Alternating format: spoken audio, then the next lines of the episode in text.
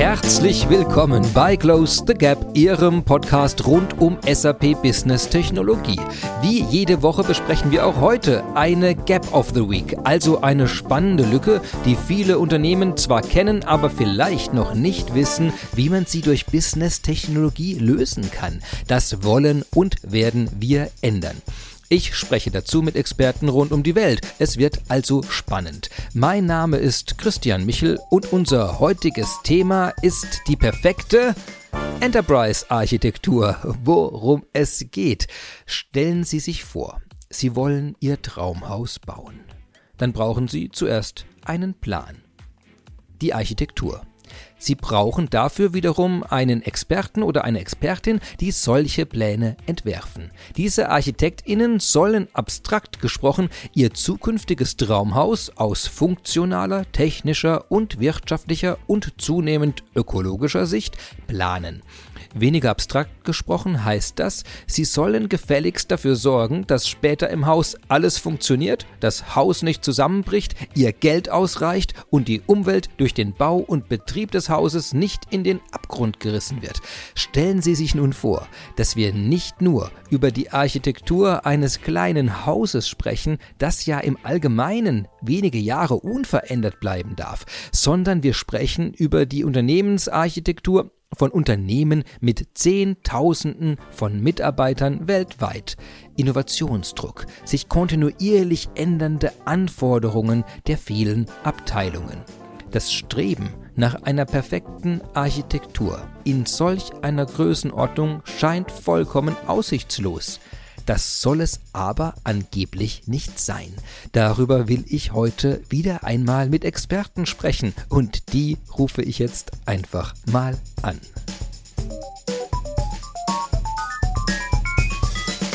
Ja, hallo Holger Solbert, Sven Bossenmeier und Lars Jakob. Hallo Christian, grüß dich. Ich grüße euch. Wunderbar, dass ihr heute für dieses spannende und, glaube ich, auch ein bisschen unendliche Thema zur Verfügung steht, um uns Einblicke zu geben in die Best Practices, Erfahrungen, auch vielleicht auch ein paar Bad Practices, da darf auch immer was reinkommen und einfach, äh, was ihr zum Thema Enterprise Architektur alles äh, gerne mitteilen wollt, der weiten Bevölkerung, die uns hier zuhört. Als Einstieg wäre es natürlich wichtig, dass alle erstmal hören, wer mit mir hier sprechen darf und sprechen möchte und würde mich freuen, wenn ihr euch kurz vorstellt. Holger, möchtest du kurz ein paar Sätze zu dir sagen?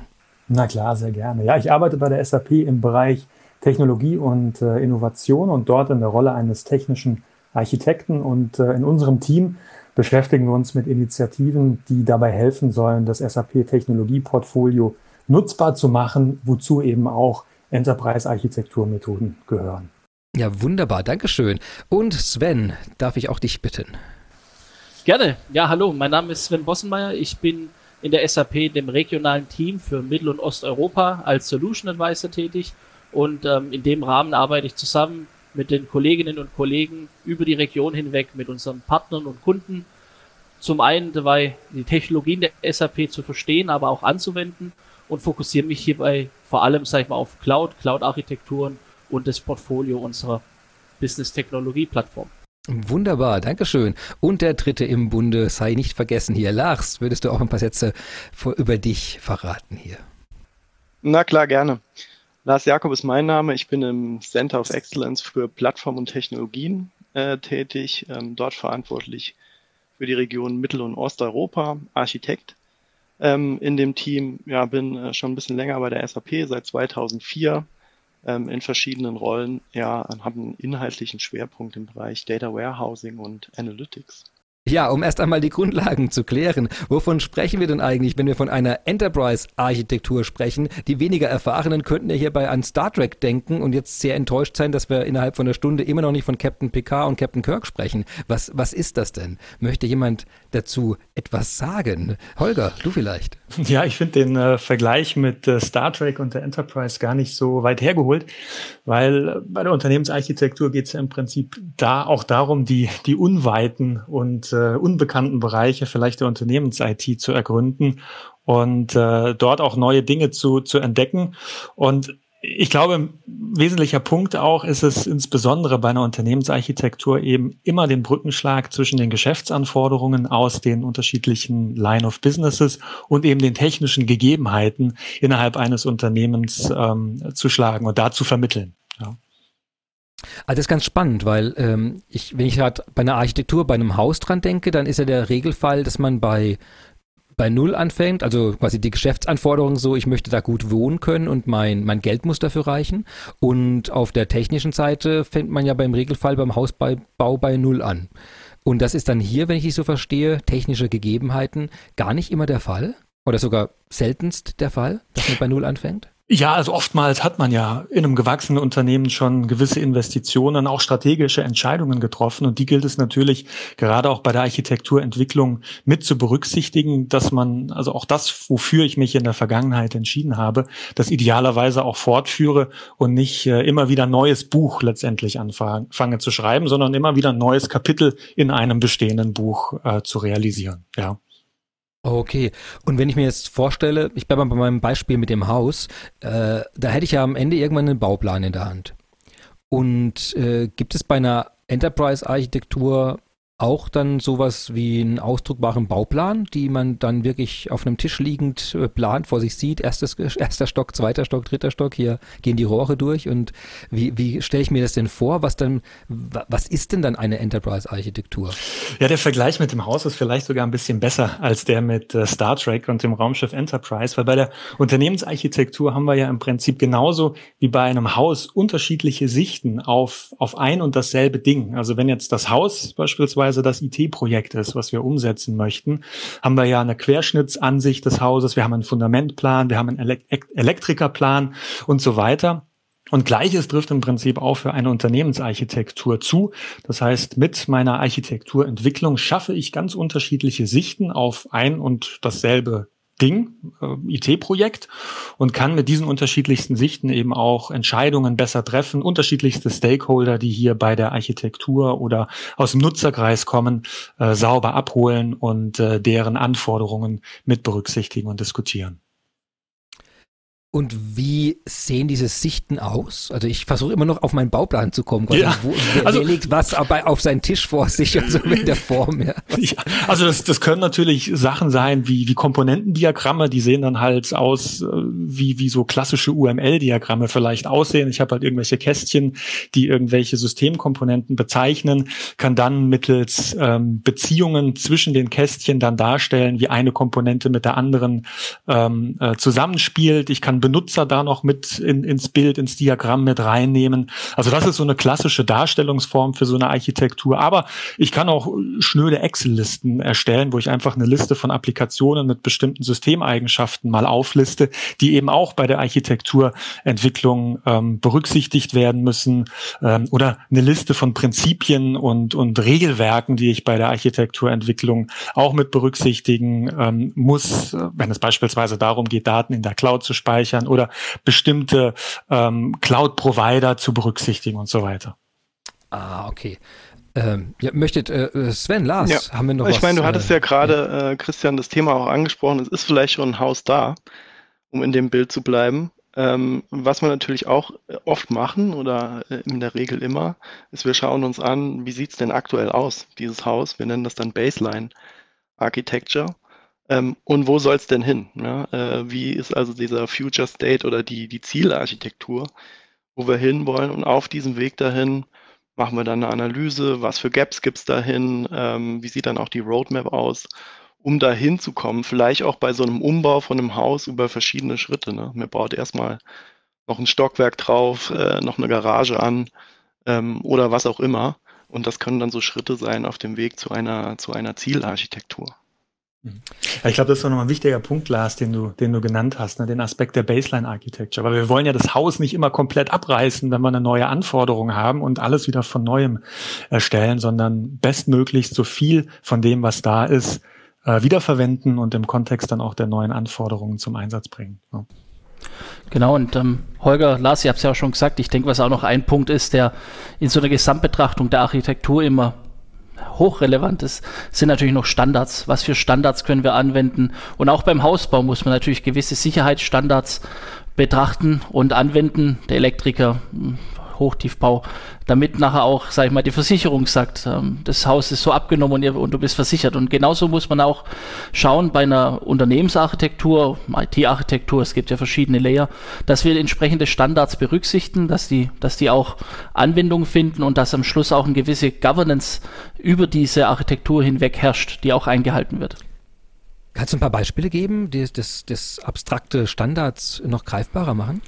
Ja, es gibt natürlich verschiedene ähm, Standards am Markt, ISO-Standards. Das ist natürlich hier, ähm, sag ich mal, der allgemein gängigste äh, Standard, wenn du dann über verschiedene Sicherheitsstandards hin zum wie, wie halte ich meine Daten? Wenn du jetzt in, im Umfeld von Banken, Versicherungen bist, hast du gewisse Datenhaltungsstandards. Ähm, wo werden die Daten gehalten? Welche ähm, Mitarbeiterinnen und Mitarbeiter haben Zugriff auf die Daten. Es gibt natürlich gerade in dem Cloud-Umfeld noch verschiedenste ähm, Regulatorien, die dann auch zusätzlich, sagen wir mal, von den Ländern gegeben werden. Ähm, dürfen die Daten mit gewissen anderen Ländern getauscht werden. Ja, nein, da gibt es verschiedene Datenklassifizierungen und die werden natürlich von so einer Architekturbetrachtung auch mit betrachtet und werden dann auch entsprechend, sage ich mal, repräsentiert in der Lösungsarchitektur. Das hat natürlich dann großen Einfluss, was für Ansätze können wir denn überhaupt anwenden, wenn wir so ein, so eine, so ein Zielbild dann auch kreieren. Ähm, kann ich zum Beispiel eine Cloud-Architektur anwenden oder ist das dann von einer gewissen von einem gewissen regulatorischen Framework vielleicht gar nicht möglich, wenn wir über Hochsicherheitsdaten zum Beispiel im öffentlichen Dienst nachdenken oder, oder, oder im Defense-Umfeld haben wir natürlich sehr strikte Regularien, verständlicherweise. Und ähm, dementsprechend muss man das natürlich mit einfließen lassen. Also wenn ich jetzt zusammenfasse, was sozusagen so eine Anforderung an eine Architektur ist, dann glaube ich jetzt vier Sachen dann rausgehört zu haben. Das eine ist erstmal, dass man irgendwie von, von dem Jetztstand zu dem Zielbild kommen möchte. Also ich würde es mal welche Roadmap dann nennen, die man entlang geht, um dorthin zu kommen. Also das ist ein Teil, wo eine Architektur äh, zumindest äh, Stück für Stück in der Lage sein muss, das abzubilden, die verschiedenen Systemkomponenten irgendwie abzubilden, die drin sind, die Nutzer, die in dem Sinne ja auch eine Systemkomponente dann sind, und die Standardkonformität von einer Architektur. Gibt's, äh, habe ich da noch äh, was vergessen, was wir erwähnen sollten, was so eine Architektur definiert und welche Anforderungen man dran haben könnte? Aber vielleicht nicht unbedingt, was sie, was sie definiert, aber ein Punkt, den, den ich auch immer ganz wichtig finde bei der Architekturarbeit, ist letztendlich auch der Aspekt der Kommunikation. Ja, weil ein, ein wesentlicher Grund, warum wir ja auch im Prinzip mit so einer Enterprise Architecture Methodik Dinge abstrahieren, also die komplexe technologische Sicht abstrahieren, ist, dass wir ja auch besser in der Lage sind, ähm, das technische Vorhaben, was wir hier haben, mit, mit allen Stakeholdern bestmöglichst auch zu kommunizieren. Und ähm, das ist für mich auch immer ein ziemlich wesentlicher Aspekt bei der Architekturarbeit. Warum ist das eine Herausforderung? Also ich stelle mir das vor, wenn man allen sagt, okay, ab nächster Woche ist die Dusche im dritten Stock und nicht mehr im ersten, dann, äh, also ja, also grundsätzlich, man muss das kommunizieren vorher, aber äh, was, was ist da der Fallstrick? Ja, es fängt schon bei der Terminologie an. Also jetzt fehlt mir so ein bisschen der Bezug zum Hausbeispiel, aber wenn wir, wenn wir uns überlegen, wir haben innerhalb des Unternehmens bestimmte Fachabteilungen, die in ihrer Domäne unterwegs sind, mit ihrem Vokabular unterwegs sind und jetzt komme ich da als ITler daher und erzähle denen da irgendwie was von ähm, Cloud und, und äh, Data Warehouse und so weiter und wir machen das so und so, da kommen wir sehr, sehr schwer zusammen, um, um da auf einer gemeinsamen Basis dann auch uns gegenseitig zu verstehen. Und anders verstehe ich natürlich die Fachabteilung auch nur bedingt, weil mir das Domänenwissen ähm, an der Stelle eben auch fe fehlt. Und um da eben auch so, so, eine gemeinsame Basis dann zu schaffen, kann eben so eine Architekturarbeit auch äh, helfen, weil die Dinge eben in ein etwas allgemein verständlicheres Format abstrahiert werden durch die eingangs erwähnten Schaubilder, Diagramme, Visualisierungen, man dort dann eben ja einfach auch besser miteinander redet und äh, kommunizieren kann. Sehr gut. Das ist also interessant. Ich habe gerade gedacht, ja. in dem äh, Hausbeispiel, das bedeutet, die einen sagen, äh, keine Ahnung, Dusche, die anderen sagen Waschraum, die anderen sagen Badezimmer. Oder Wellnessbereich. Nassbereich, Wellnessbereich. genau, genau. genau. Nasszelle. Ja, aber alle meinen irgendwie das Gleiche. Ja? Da ja, muss man auf einen Nenner kommen. Genau, das stimmt.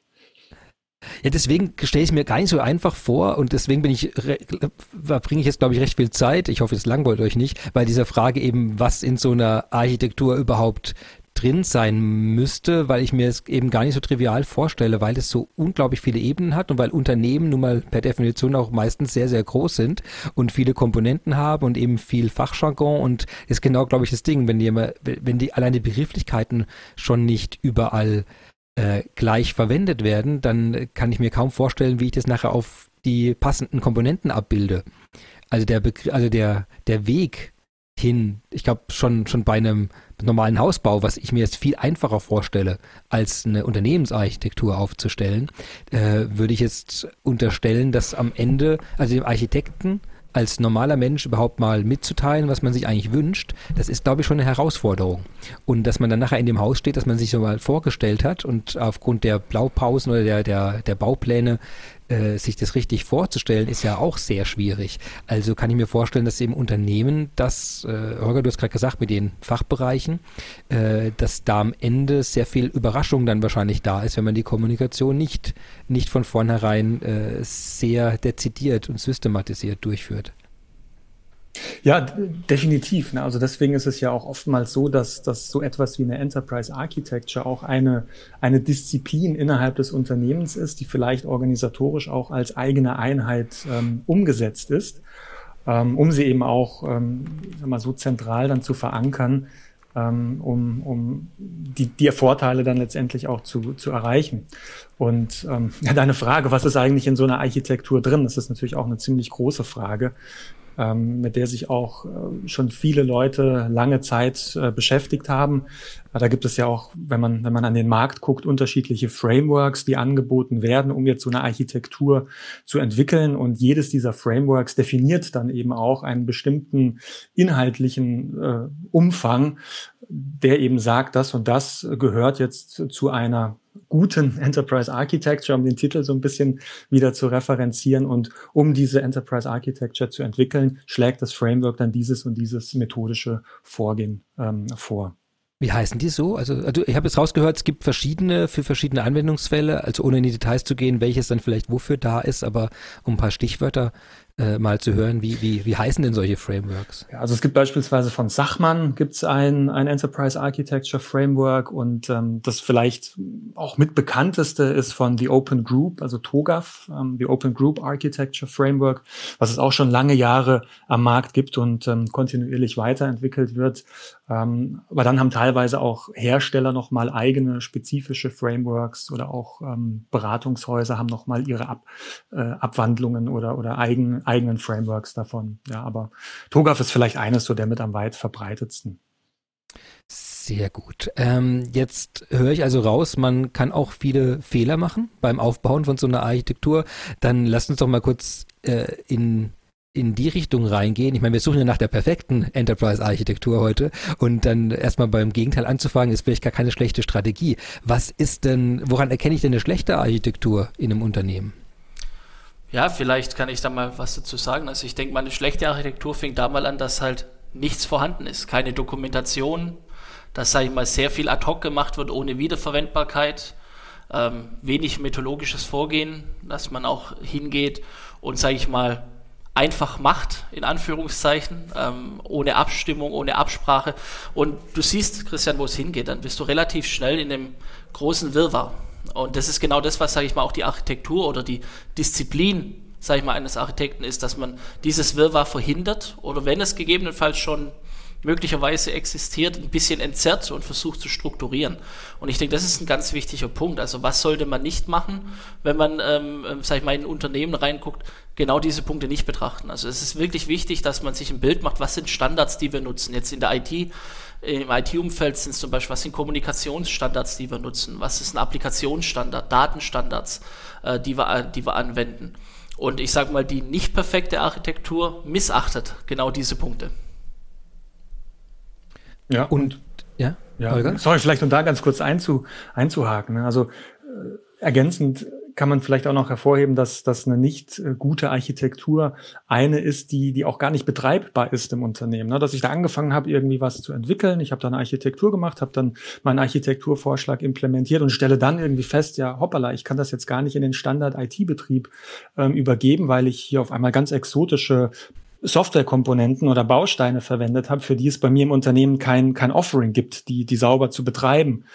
Ähm, oder ich habe ähm, hier vergessen, Stakeholder zu berücksichtigen, äh, habe ein schlechtes Stakeholder-Management gemacht und fahre da eine ganze, eine ganze Line of Business sauer, weil die eigentlich was ganz anderes vorhatten. Ja, das sind vielleicht noch auch so zwei, zwei zusätzliche Aspekte. Also im Sinne von, dass die Architektur ein Bedürfnis, dass diese Stakeholder eigentlich an, an die Unternehmensarchitektur hatten, gar nicht, gar nicht erfüllen kann. Genau, ja. Also an das Ergebnis der, der Unternehmensarchitektur oder des Projektes, das ich mit der Unternehmensarchitektur hier entworfen und ähm, implementiert habe. Ja. Jetzt versuche ich so ein bisschen von der, äh, ich habe da mehr Erfahrung mit der Softwarearchitektur, also insofern ist das, das mehr mein Feld, aber da ist natürlich eines der großen Themen, dass die Flexibilität, wenn die Flexibilität fehlt, um die ganzen kontinuierlich äh, einzuarbeitenden Veränderungen äh, auf die zu reagieren und die auch strukturell eigentlich recht große Veränderungen im gesamten, äh, äh in der ganzen Architektur hineinziehen zu können, dass also diese Starrheit oder fehlende Flexibilität eine Architektur. Das war, war, war für mich jetzt das Erste, was ich erwartet hatte, dass ihr es alle sagt. Aber es, ist es bei Enterprise-Architekturen gar nicht das treibende Problem, weil wir auf so großen Themen hier sprechen, dass die Flexibilität sowieso durch, durch die Strukturen, die gegeben sind, in einem gewissen Rahmen begrenzter ist als zum Beispiel bei einer reinen Software-Architektur? Ja, ich denke, es ist schon eins der, der Hauptprobleme, die auf, die auf eine gute Enterprise-Architektur halt zutreffen, die Flexibilität. Ja, aber wir haben es ja gerade an dem Beispiel vom, vom Hausbau ganz schön transparent gemacht. Also es gibt äh, wechselnde Anforderungen.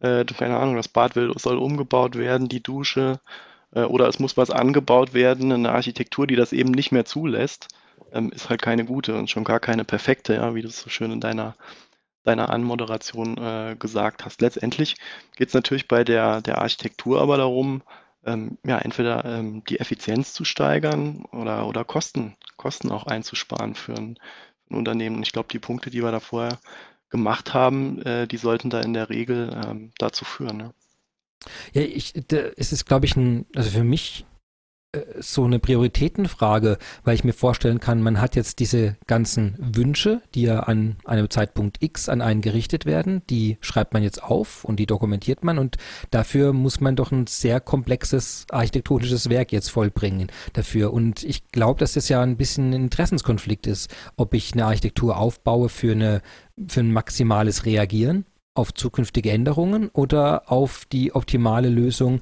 auch unter Kostenfragen äh, für den jetzt bestehenden Need. Und ich kann mir jetzt vorstellen, dass das äh, ein recht großer Konflikt sein müsste in, bei der Erstellung und der Entwicklung von so einer Architektur. Ja, absolut. Ja, also, deshalb also, würde ich auch sagen, dass das Stakeholder-Management so wichtig ist, ja, was Holger vorhin zum Beispiel erwähnt hat. Also was sind eigentlich die einzelnen Interessen dieser Unternehmung? Ja, was muss da an Abwägungen passieren, damit man halt dieser äh, perfekten Enterprise-Architektur möglichst nahe kommt? Ähm, und es ist eben nicht damit getan, dann zum Beispiel sich nur die äh, Bedürfnisse der IT anzuschauen und sagen, jetzt haben wir eine, was weiß ich, äh, super kostengünstige ähm, Architektur, aber die ist null flexibel und unser, unser Business, unsere Fachbereiche können damit zum Beispiel gar nichts anfangen.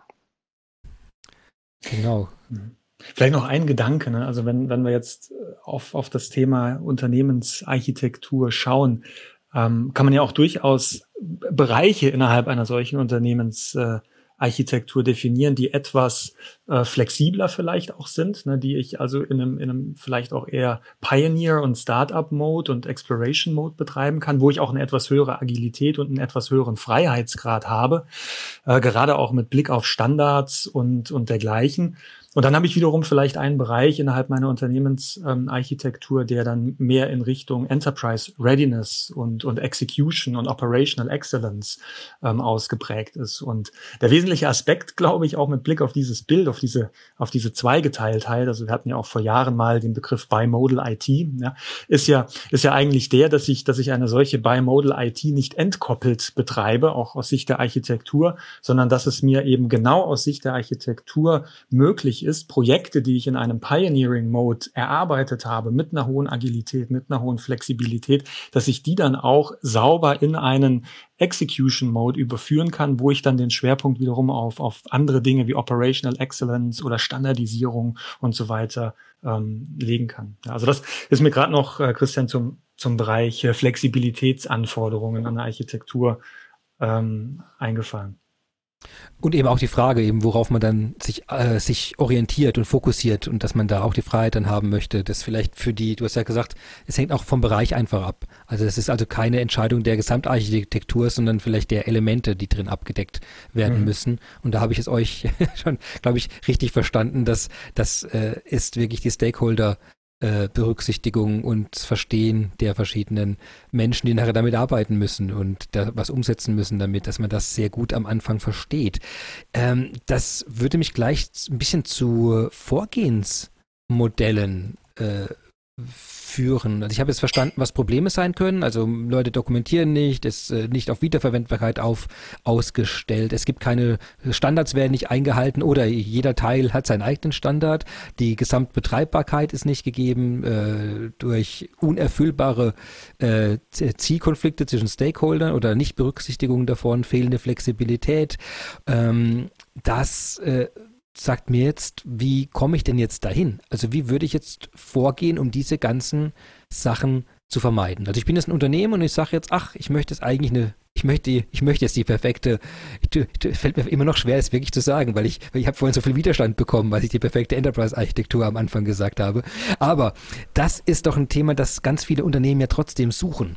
Und wie geht man denn jetzt vor, um die zu bekommen? Gibt es jetzt neben Du hast ja vorhin schon ein paar Architektur-Frameworks genannt. Sind das auch für das gesamte eine Vorgehensmodelle, so dass ich auch gleich weiß, wann ich mit wem wie rede, wie man dokumentiert, wie man äh, quasi den gesamten Prozess abbildet? Oder ist das ein Netzwerk aus verschiedenen Werkzeugen?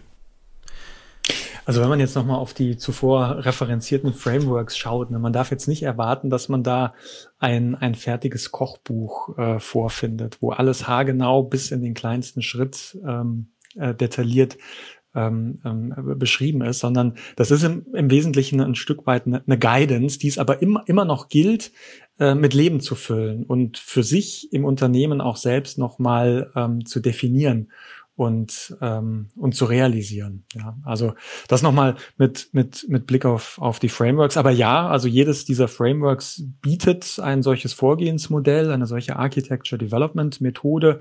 Die ist dann beispielsweise mit Blick auf TOGAF in unterschiedliche Phasen unterteilt. Jede Phase hat so ihren Schwerpunkt, jede Phase hat so ihre Tätigkeiten, ihre Dinge, die man so tut und auch äh, ihre Artefakte, also Diagramme, ähm, Listen und so weiter, die man in diesen Phasen dann, dann auch erstellt erstellt, auch mit äh, Hinweisen ähm, Richtung, Richtung Stakeholder Management beispielsweise. Ja. Und das sind dann verschiedene Diagramme, äh, die auch auf die verschiedenen Stakeholder sich ausrichten. Also wo ich sage, okay, das wäre jetzt in der Phase drei eine Kommunikation Richtung Entscheider, Richtung mhm. Fachbereiche, Richtung IT, die es vielleicht umsetzen sollen, Richtung Entwicklung. Ähm, also stelle ich mir jetzt dann richtig vor, dass es dann in den Modellen für die jeweiligen Gruppen dann auch schon was gibt? Oder Exakt. sind die, okay, genau. okay. Nee, nee, genau, also so ist es. Ne? Also es gibt dann durchaus, ich sag mal, Artefakte, die eher dann auch für eine Kommunikation in Richtung Business, in Richtung Executive äh, gedacht sind. Und andererseits gibt es dann auch wiederum Artefakte, die mehr technische Details mitbringen und mehr so an die, an die IT dann ähm, sich, sich orientieren. Ja. Und ich habe es verstanden, aber dass ja am Anfang so eine Entscheidung erstmal das Business steht.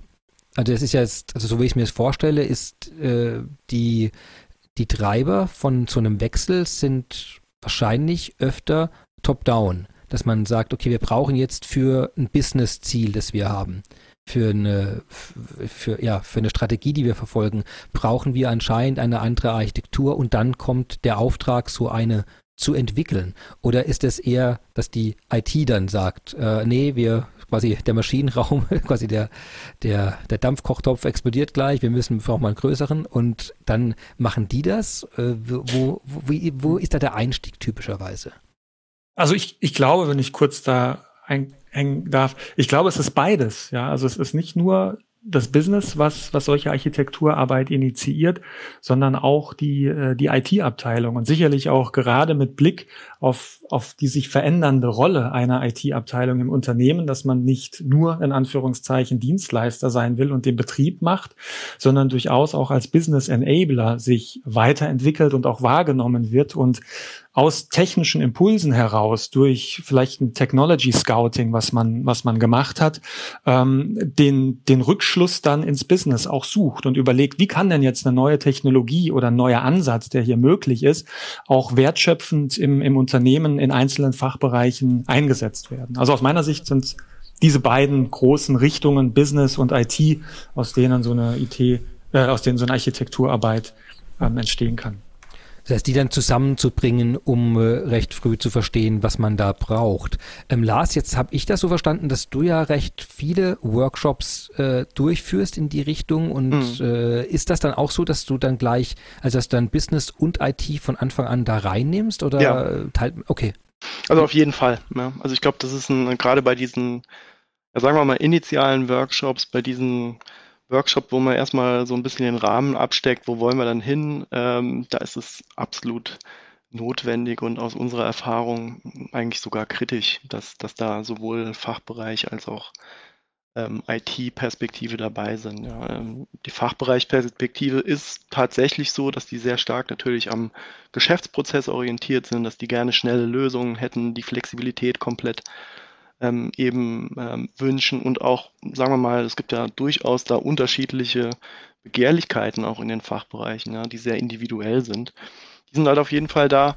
Auf der anderen Seite von der IT, da haben wir halt ähm, das Thema Standardisierung, äh, Betreibbarkeit, Skalierbarkeit, Stabilität. Ähm, das sind so typische Punkte, die die IT da mit reinbringt. Immer in dem Hintergedanken, Holger hat es gerade auch erwähnt, ich wäre natürlich gern oder ich will der Enabler auch für dieses dieses Geschäft sein. Also insofern für diese Workshops ähm, müssen die beide, beide da meiner Meinung nach zwingend dabei sein. Und wie läuft es dann ab? Also ich stelle mir jetzt gerade vor, äh, Holger, ich glaube, du hast ja vorhin gesagt, die, die Nomenklauturen, die verwendet werden in den jeweiligen Bereichen, sind das ja unterschiedlich.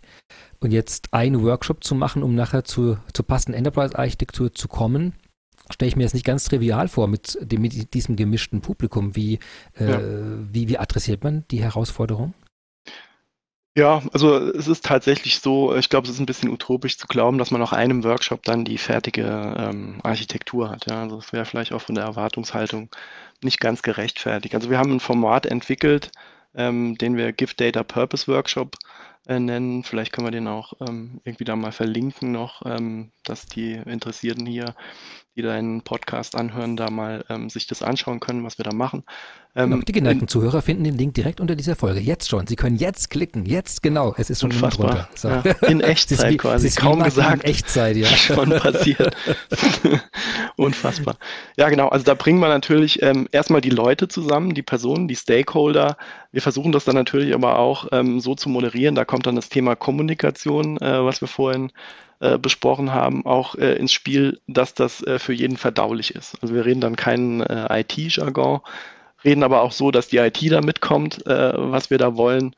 Ähm, ja, und letztendlich geht es, wir machen das in der Regel in so einem Zweitages-Workshop, ähm, geht es dann darum, auch schon mal so eine erste äh, Idee zu haben, wie kann so eine, so eine Zielarchitektur ähm, aussehen. Oder wir machen so einen, so einen Data Journey Mapping Ansatz und sagen, was ist da eigentlich beteiligt an Stakeholdern jetzt bei der Fragestellung? Was äh, kommt an Prozessschritten da zum Tragen? Welche Systeme sind vielleicht beteiligt, sodass man zumindest mal so High Level ähm, äh, ein Bild hat und dass jede, jede Gruppe sich da ähm, auch entsprechend abgeholt fühlt. Das heißt, ihr würdet am Anfang euch die von euch so, so oft erwähnte, die Baseline-Architektur auch mal zeigen lassen? Um dann ja. zu schauen und vielleicht auch schon gleich zu sehen, aha, okay, das sind typische, typische Herausforderungen, wenn man diesen Ansatz gewählt hat und dann äh, mal nachzuhaken, okay, vielleicht habt ihr auch genau die Probleme, die man typischerweise bei dem Ansatz äh, auch haben müsste, weil ja keine Architektur alles gleichzeitig abbilden kann. Und okay, das heißt, erste Architektur mal angucken, mit den, mit der gemischten Audience von Anfang an sprechen und dann einen Zweitages-Workshop, hier den Gift Data Purpose Workshop dazu zu machen. Zum, Zum Thema Workshop kann ich vielleicht auch noch eine URL äh, beitragen, die man, ja. die man an der Stelle erwähnen kann. Und zwar, was wir aus dem SAP App House heraus gemacht haben, ist ähm, auch die, die, ich sag mal, ursprüngliche Human-Centered Innovation Approach Methode, das Design Thinking, ähm, jetzt auch mit, mit Architectural Thinking verschaltet zu haben. Das heißt, wir haben da auch ein methodisches Vorgehen entwickelt, was einerseits ähm, den, den, den User-Faktor eben durch, durch das Design Thinking und die Kreativitätsmethodik abholt, aber andererseits eben dann auch wiederum den Brückenschlag in Richtung, in Richtung Architektur ähm, macht. Und das finde ich persönlich insofern ganz spannend, ja, wenn man nochmal bei dem, bei dem eingangs erwähnten Bild bleibt, was die Unternehmensarchitektur ist, nämlich der Brückenbau zwischen Business und IT, verlängere ich jetzt quasi die Brücke ähm, mit der Verschaltung äh, zum Design Thinking nochmal Richtung User. Ja. Ich habe quasi hier diese drei Brückenpfeiler User oder Usability, äh, Business und IT durch, durch diesen methodischen Ansatz ähm, abgedeckt. Und ähm, ja, auch ein oftmals äh, erwähnter Dreiklang in dem Kontext ist ja das Thema Viability, Feasibility und Desirability. Das wird dann quasi mit, mit, diesem, mit diesem methodischen Vorgehen entsprechend adressiert. Kannst du die drei nochmal übersetzen? Ich habe herausgefunden in meinen Gesprächen, dass überraschend viele Leute nicht wissen, was Feasibility heißt. Kannst du nochmal die drei? ja, also Feasibility, äh, das kriege ich gerade noch hin, ja, ohne Google Translate oder so zu bemühen. Das ist quasi die technische, die technische Machbarkeit oder, oder Umsetzbarkeit.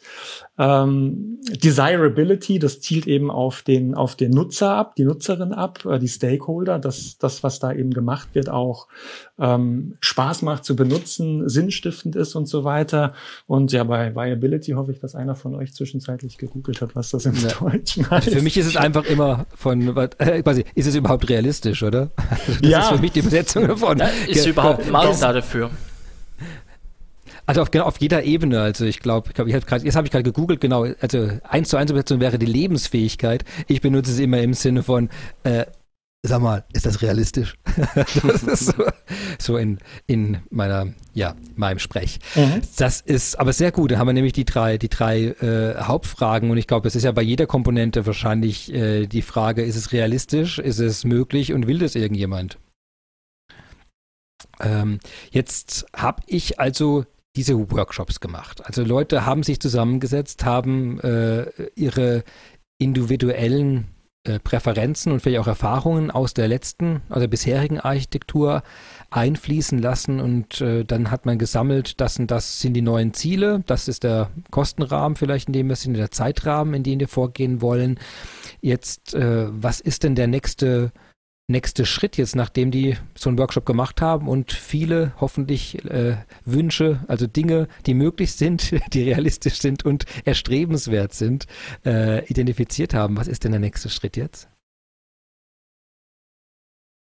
Ja, der nächste Schritt ist jetzt, das tiefer zu legen, ja, mit, dem, mit dem Kunden zusammen ähm, und zu besprechen, wie, was sind jetzt die nächsten Schritte. Das kann jetzt eben sein, dass man verschiedene ja, Bereiche hier ähm, noch detailliert. In der Regel ist das notwendig. Ja, wie sieht das jetzt tatsächlich vom Geschäftsprozess aus? Wie ist die zugrunde Business Architecture, die wir hier betrachten müssen? Ähm, wie sieht es ähm, im Zusammenspiel der Applikationen aus oder von Daten? Oder was ist auch die, die technologische Basis? Ja? Soll das eine Cloud-Lösung werden oder hat das Cloud-Komponenten oder ist ja irgendwie eine, eine Hyperscaler-Strategie oder eine Multi-Cloud-Strategie, die wir hier berücksichtigen müssen, sodass man letztendlich da ein bisschen detaillierteres Bild bekommt. Oft hat's auch, äh, mündet es auch in irgendeinem Proof, ja, dass man irgendwie versucht, mal so einen Piloten äh, zu bauen, sodass jeder mal das ein bisschen besser greifen kann, wo die Reise dahin geht. Ähm, und das sind dann so die klassischen nächsten Schritte, würde ich sagen. Sven, du hast gezuckt. Ich glaube, das ist doch jetzt deine, deine Domäne hier, oder? ja, gewissermaßen. Nee, also ähm, Lars hat es ähm, wunderbar ausgelegt. Also letztendlich ähm, ist es natürlich nach so einem Workshop, wie Lars auch gesagt hat, ist natürlich jetzt erstmal so ein Aufschlag. Ähm, und eine große Tätigkeit ist auch, wie, wie gesagt, zu verstehen, um was reden wir überhaupt? Was ist eigentlich das Ziel? Das war auch so gewissermaßen, und das ist auch immer so, wie ich, wie ich jetzt zum Beispiel meiner Familie beschreibe, was ich eigentlich mache. Oftmals ist so Translator, Übersetzer. ähm, also wirklich auch äh, eine Tätigkeit des Architekten ist ja wirklich das Übersetzen und dann auch das, sag ich mal, das Klassifizieren, wo müssen wir jetzt tiefer gehen. Und ich denke, ähm, was typischerweise wirklich folgt, ist dann das Verständnis schaffen, was für Geschäftsprozesse verändern wir, was bedeutet diese Veränderung für diese Geschäftsprozesse, ist, ist dort ein Mehrwert zu finden, also es geht auch stark in das, was Holger gesagt hat, ist überhaupt dort ein, ein, ein, ein Wunsch da, sich zu verändern als Unternehmen und dann natürlich ähm, auf der technischen Seite, was bedeutet es technisch die Umsetzung? Können wir, wenn wir jetzt zum Beispiel in dem Thema Cloud sind, ähm, unsere Systeme, die jetzt vielleicht aktuell bei uns im Rechenzentrum sind, zu einem Cloud Service Provider legen?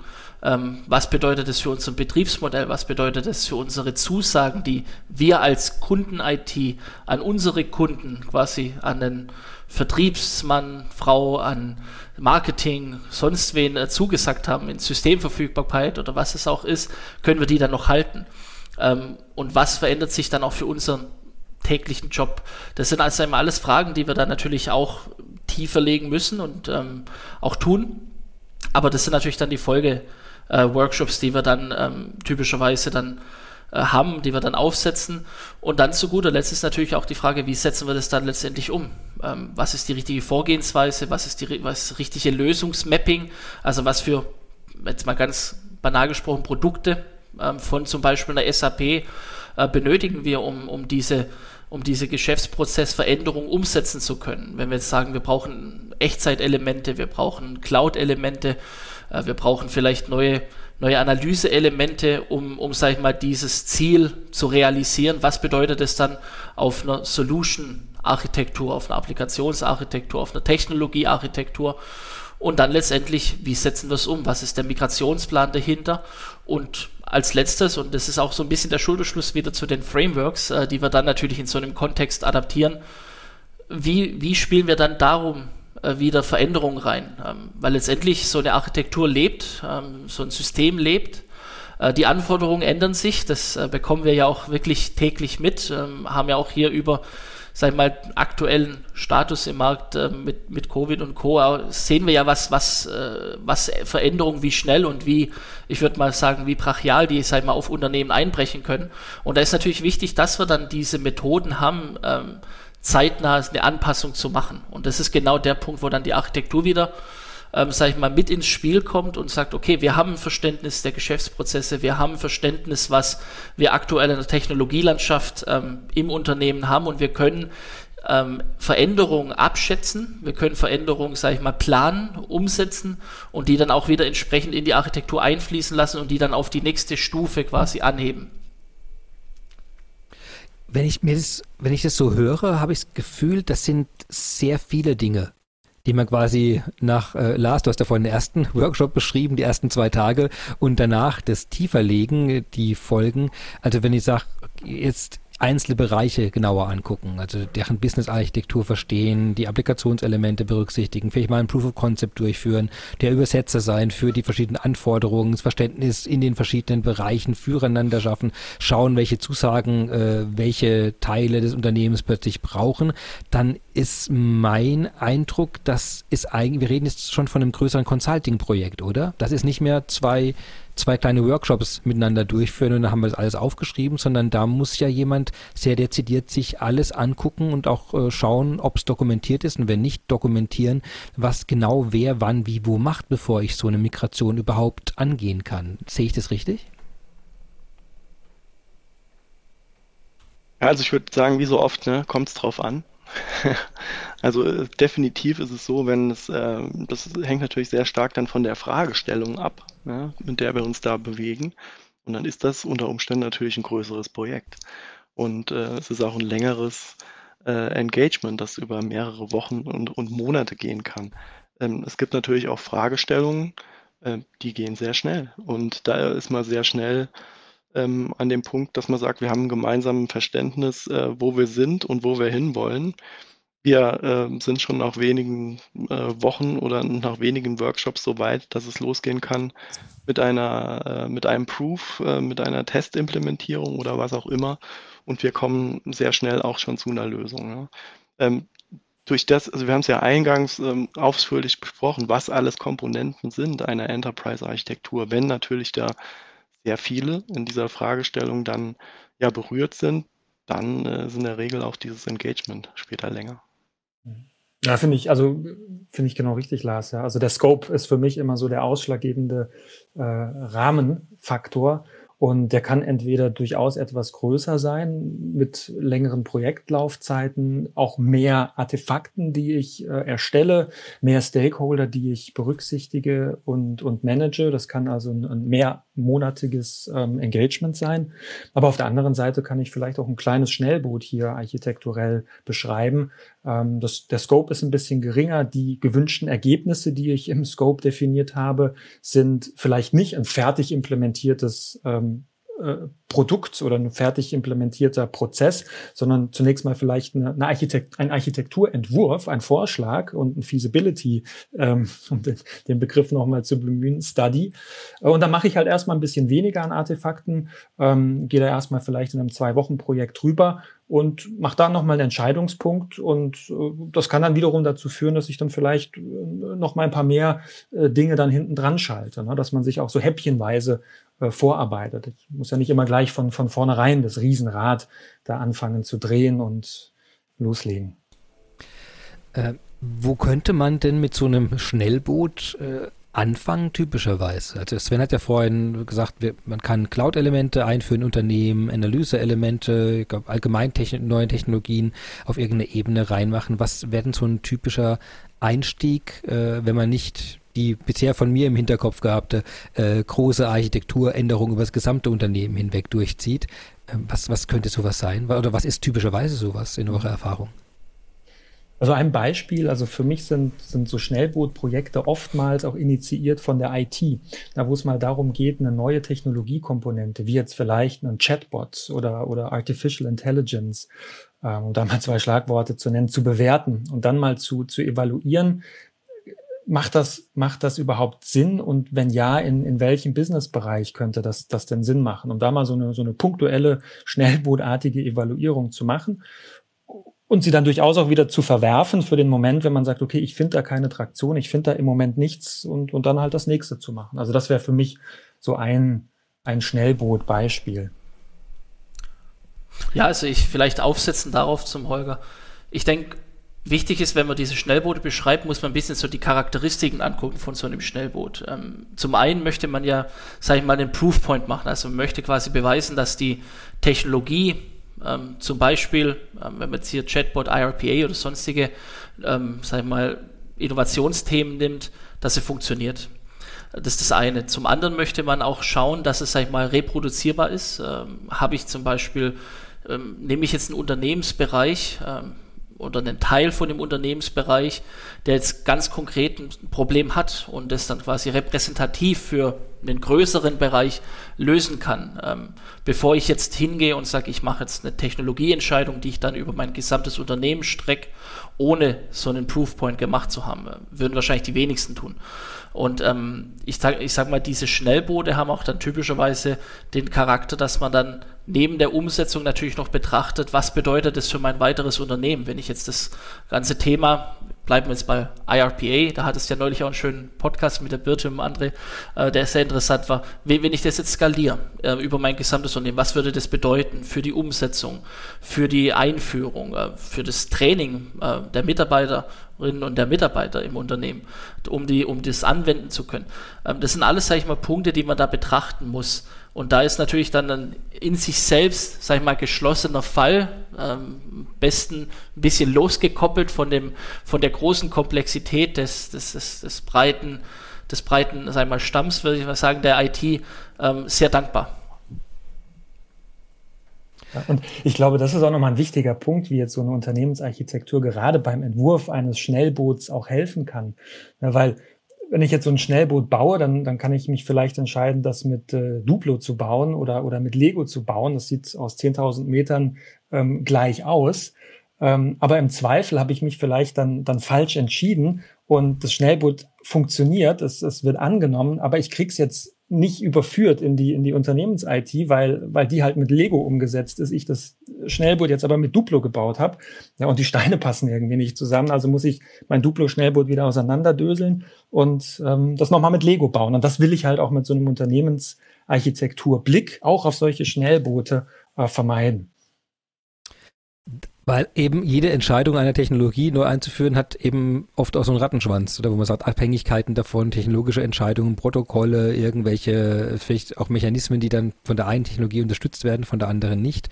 Und dass man da beim Schnellboot eben immer schon im Blick hat und dass eben der Unterschied zu irgendwann mal irgendwas auszuprobieren, ist dann hier, dass man grundsätzlich sich fragt, ist es unternehmensweit eine Lösung und dann das Schnellboot zu machen, um es dann in der Phase danach unternehmensweit auszurollen oder einzuführen ja. in die Gesamtarchitektur. Genau, weil wenn mir letzteres nicht gelingt, dann führe ich vielleicht damit mein Schnellboot auch ad absurdum. Ja, dann dann funktioniert es halt nicht und ich habe da Hoffnungen geweckt oder Dinge eruiert, die eigentlich momentan gar nicht so machbar sind. Ne? Also vom Vorgehen. Also wir haben es verstanden. Wenn Leute sagen, okay, äh, bei uns ist alles nicht so schnell, nicht so flexibel, Innovationen kommen nicht so schnell rein und also was wir alles vorhin aufgeschrieben äh, haben.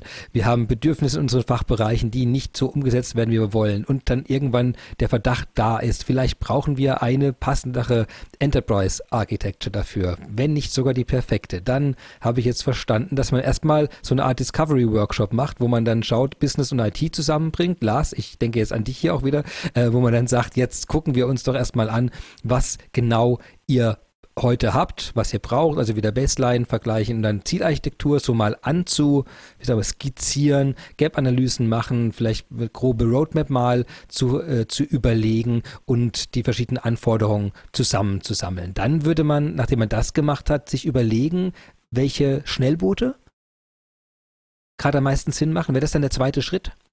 Den man macht. Das war jetzt quasi die Chronologie unseres Gesprächs, war es auch so. Deswegen wäre das der nächste Schritt, nachdem man dann diesen ersten Discovery-Workshop ja. gemacht hat, dann zu sagen, okay, jetzt äh, geht man dann raus und sagt, okay, lasst uns jetzt den Chatbot mal einbauen, weil der könnte doch unternehmensweit in allen Fachabteilungen eigentlich eine gute Hilfe sein. Jetzt fangen wir mal in der HR-Abteilung zum Beispiel an mit dem Chatbot. Dann wäre das, dann wird man damit ins App-Haus gehen.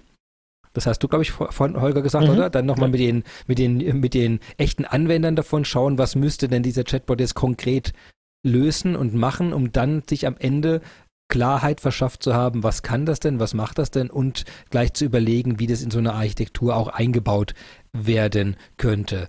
Dann kommt die nächste Reihe an Workshops, bei denen ich jetzt genauer überlege, wie ich zum Ziel komme. Also die verschiedenen Abteilungen vielleicht nochmal genauer besuchen. Das könnte dann bis zum Consulting-Projekt sein. Dann schreibt man Pläne auf und geht nach irgendeinem von den Vorgehensmodellen, du hast vorhin Sachmann und Togaf erwähnt, äh, gibt man dann vor und schaut sich dann die perfekte, äh, die Überlegung zumindest für die ungefähr fast perfekte Unternehmensarchitektur an. Dann sind wir ja schon am Ende, dann hat man das ja schon.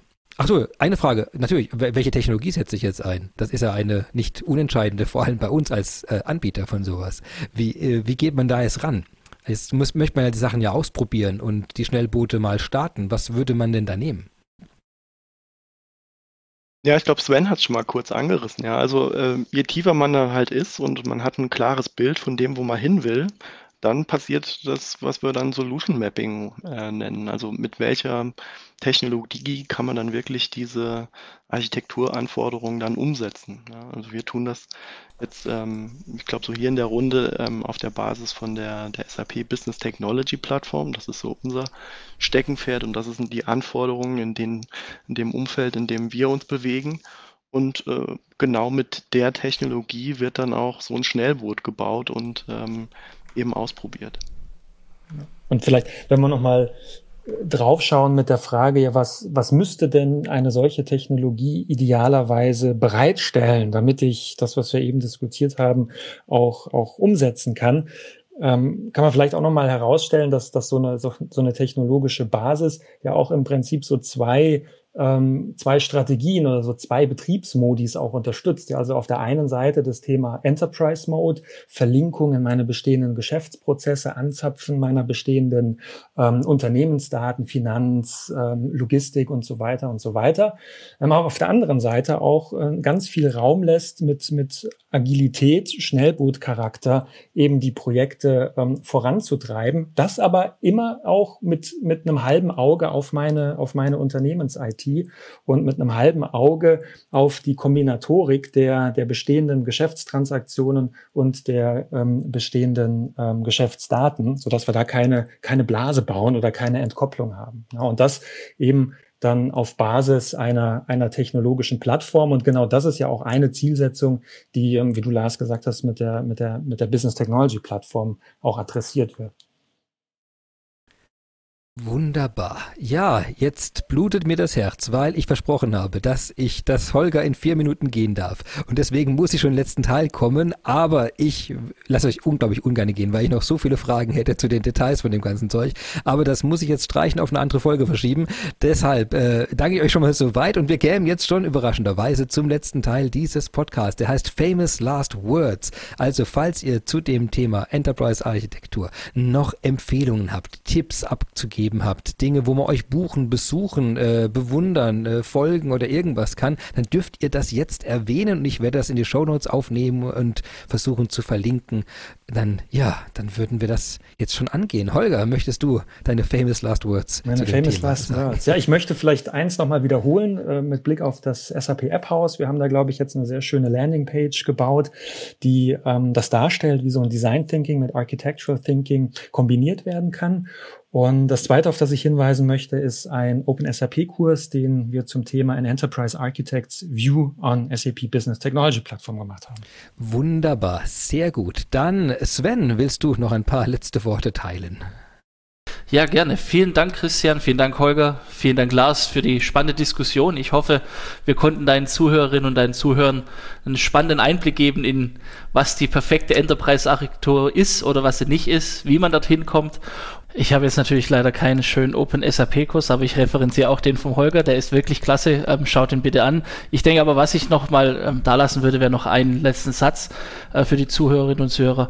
Ähm, schaut euch auf jeden Fall das Thema Architektur an. Es ist ähm, wirklich hochinteressant, vor allem in der aktuellen Zeit, wenn wir die technologischen Trends anschauen. Und ich würde mich sehr freuen, wenn wir im Nachgang noch die ein oder andere spannende Diskussion haben und gegebenenfalls auch ähm, zu gewissen Themen uns noch mal weiter vertiefen können. Vielen Dank.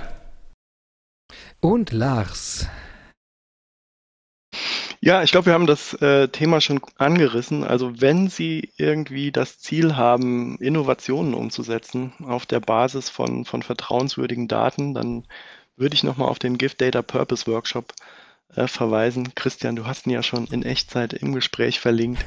Ich glaube, da gibt es die weiteren Informationen. Da würde ich mich freuen, wenn wir uns nochmal hören. Wunderbar. Ich vermute, es melden sich ganz viele, weil wir doch viel, viel, viel Lust auf mehr gemacht haben. Auf jeden Fall die Bedeutung einer guten und, wenn nicht sogar der perfekten Enterprise-Architektur herausgestellt haben. Denn ich glaube irgendwie, bei mir ist jetzt der Eindruck entstanden, ein Haus ohne Architektur ist auch irgendwie auch nur ein Haufen Steine, oder? Das ist so, so ist das hier auch. Irgendwie ein Enterprise Architecture, also die, äh, also Enterprise ohne Architektur ist dann auch irgendwie, das sind halt nur die Komponenten, die irgendwie halt zusammen auf dem Berg liegen.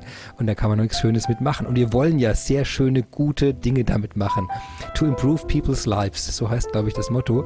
Und ja, dann danke ich euch mit den Worten, dass ihr dabei wart, euch Zeit genommen habt und äh, uns die tollen Einblicke gegeben habt zum Thema Enterprise Architecture. Euch einen wunderschönen Nachmittag noch und ich hoffe, dass ihr mich bald wieder in dem kleinen Podcast hier besucht. Bis bald.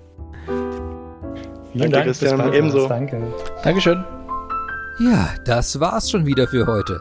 Ich glaube, wir sind der perfekten Enterprise-Architektur ein ganzes Stück näher gekommen. Vielen Dank an meine heutigen Gäste. Holger Säubert, Technical Architect bei SAP, Sven Bossenmeier, Solution Advisor Expert bei SAP und Lars Jakob, Chief Architect and Solution Advisor bei SAP. Ja, Genießen Sie die Woche, schalten Sie uns nächste Woche wieder ein, bleiben Sie uns treu und genießen Sie Ihr Leben. Bis dann.